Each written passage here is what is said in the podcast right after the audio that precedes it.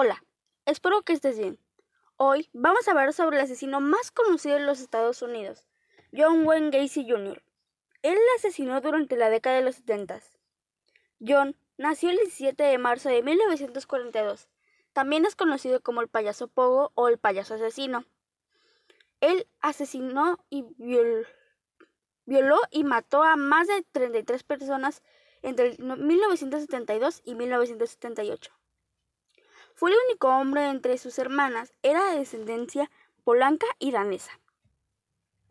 En su infancia sufrió de obesidad aunque era muy unido a sus hermanas y su madre, pero su papá lo regañaba con fuertes castigos golpeándolo.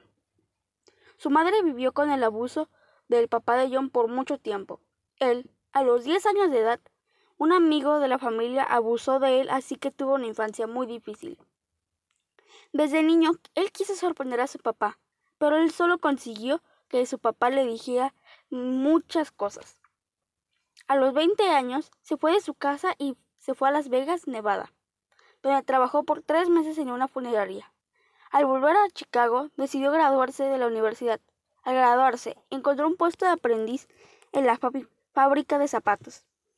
Después de un tiempo, llegó al puesto de encargado de fábrica. Él era muy activo en organizaciones de apoyo. Unos meses después ascendió a vicepresidente de fábrica, en 1965. Después se mudó a Waterloo, Iowa, donde fue gerente de la franquicia de KFC, Kentucky Fried Chicken, que era de la familia de su esposa. Como era muy entrado en organizaciones, la primera dama de los Estados Unidos, Rosalind Carter, lo visitó, pero al gobierno no le gustó, ya que llevaba una S que significaba que tenía acceso a información confidencial del servicio secreto. Su matrimonio terminó porque John fue acusado de abuso sexual a menores en 1968. Lo sentenciaron a 10 años de prisión, pero salió en 18 meses. Él salió con libertad condicional por su buen comportamiento. Después de salir, después de salir, se mudó a Chicago, Illinois, donde ocultó muy bien su historial criminal por un tiempo. Después, la policía empezó a investigarlo por los asesinatos, por los asesinatos posteriores. En 1971, John compró una, una casa en el sector anónimo de Norwood, Park Township. Allí estableció su propio negocio dedicado a la construcción, PDM Contracting. La casa en la que residía fue demolida el 3 de mayo de 1979 y en 1982 se construyó otro lugar, otra casa en su lugar. Se casó por segunda vez con una mujer que conoció en la secundaria y junto a ella sus dos hijos se mudaron con él. Se convirtió en un importante y respetado miembro de la comunidad. Además de su show como payaso, se hizo partícipe activo del Partido Demócrata como voluntario para limpiar las oficinas del partido. Finalmente se convirtió en vocal de mesa en 1977.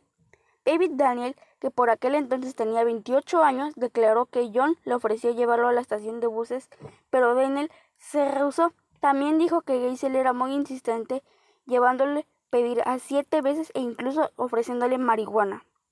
De dos víctimas que fueron reportadas como supervivientes, así les decían, Daniel es el único que el único vivo para relatar el procedimiento de John Wayne Gacy, el cual consistía en atarlos, torturarlos de diversas formas y por último sodomizarlos ah, y estrangularlos.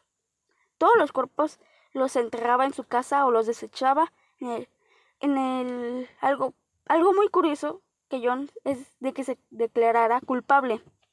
John murió por inyección letal el 13 de marzo de 1980. Esto fue todo por hoy. Espero que les haya gustado y compártanlo entre otras cosas. Intenten que llegue a muchos lugares para que muchos escuchen el podcast, como este es el segundo capítulo. Así que nos vemos. Adiós.